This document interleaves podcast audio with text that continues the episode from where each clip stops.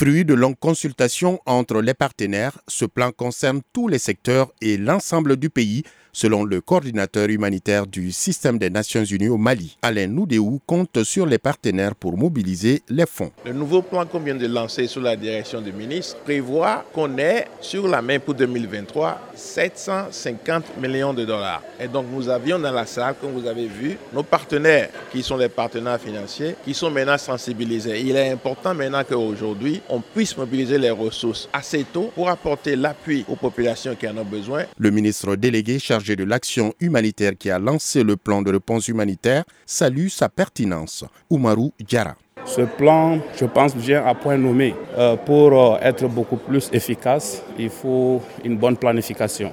Et aujourd'hui, dans la dynamique euh, engagée par le gouvernement de la transition, c'est vraiment de mieux coordonner les actions afin d'utiliser à bon escient les peu de ressources mobilisées. Au-delà de l'assistance, le ministre Oumarou Diara estime qu'il est urgent de travailler à rendre autonomes les populations dans le besoin. L'urgence, c'est de travailler vers les solutions durables afin de rendre productive cette population, qui est une brave population, qui sait travailler, qui sait faire euh, elle-même. Donc nous, aujourd'hui, il s'agit de les assister à travers des formations, de développer surtout des activités génératrices de revenus à leur endroit, leur permettant d'être autonomes. À ce jour, le taux de mobilisation reste faible, mettant en danger 1,3 million de personnes qui n'auront pas accès aux besoins alimentaires de base. 1,5 million d'enfants âgés de 0 à 59 mois risquent une malnutrition aiguë et 2,5 millions de personnes pourraient basculer dans une insécurité sanitaire sans précédent.